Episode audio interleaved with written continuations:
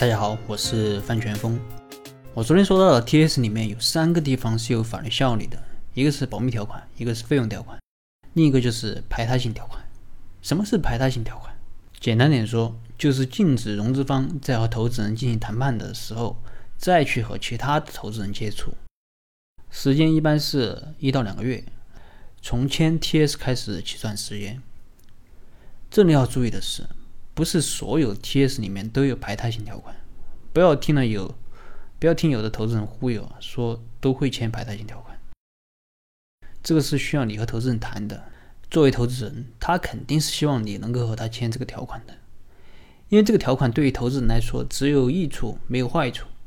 只要签了排他性条款，对于你来说，你在这段时间里就只能和他谈，他就可以避免和其他投资人竞争，而对于投资人来说，他却不受任何限制，可以找其他的公创业公司谈。有的朋友说：“那我悄悄的和别人谈行不行？”啊，投资人他也不会知道。但实际上这个圈子就这么大，你找圈子里的人谈，他很可能还是会知道的。说起排他性条款，这里不得不提一下币安和红杉的纠纷。我不知道大家有没有听过币安，就是一个做比特币相关业务的公司，货币的币，安全的安。有兴趣的可以去了解一下。这里我不是说介绍这家企业，主要是想说一下排他性条款。一七年的时候，币安在和红杉谈融资，那么他当时就签了这个排他性条款。但是由于一些原因，这个投资一直没谈拢，所以币安后来也找了 IDG。在红杉看来，你必安找 IDG 谈，肯定就违反了这个排他性条款，所以后面就到法院起诉了。要求法院禁止币安和其他投资人谈，而后来这个币安回应，和红杉的约定只适用于 A 轮的融资，不影响币安以更高的估值向其他的投资机构寻求后续的融资。也就是他说他跟 IDG 的这个谈判啊，谈的是 B 轮的融资啊，不是 A 轮的融资。这个案子后面据了解应该是币安赢了。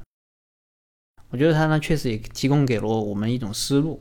啊，如果你确实违反了违反了这个排他性条款，我觉得你可以考虑去这样去做。但是要注意的是，这个案子啊，红杉给的估值是五亿人民币，而 IDG 给的估值是四亿美元，这估值相差太悬殊了。所以你要说它是不同的融资轮次啊，我觉得是合理的。当然，这只是我个人的看法，是不是同一轮次也不仅仅是看估值。这是币安和红杉的故事。我刚才说了，对于投资人来说，他是非常希望和我们签排他性条款的；但对于融资方，也就是创业者，签排他条款对我们来说没有任何好处啊！千万不要听投资人说这个是标准条款，都是这样签的，你就签了。为什么说对我们没有任何好处呢？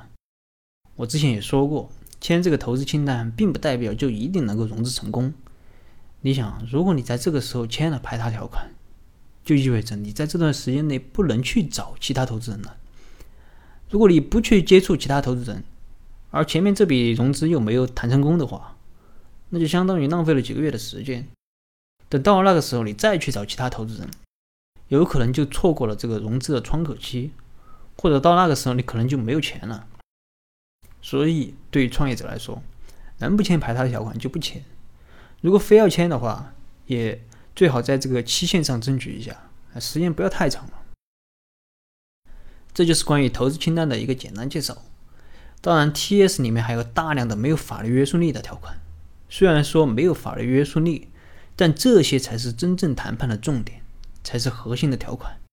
接下来我会把其中一些比较重要的条款拿出来给大家解读。好了，今天的分享就到这儿。如果你有什么疑问，你可以添加我的微信或者给我留言，我们再深入的沟通交流。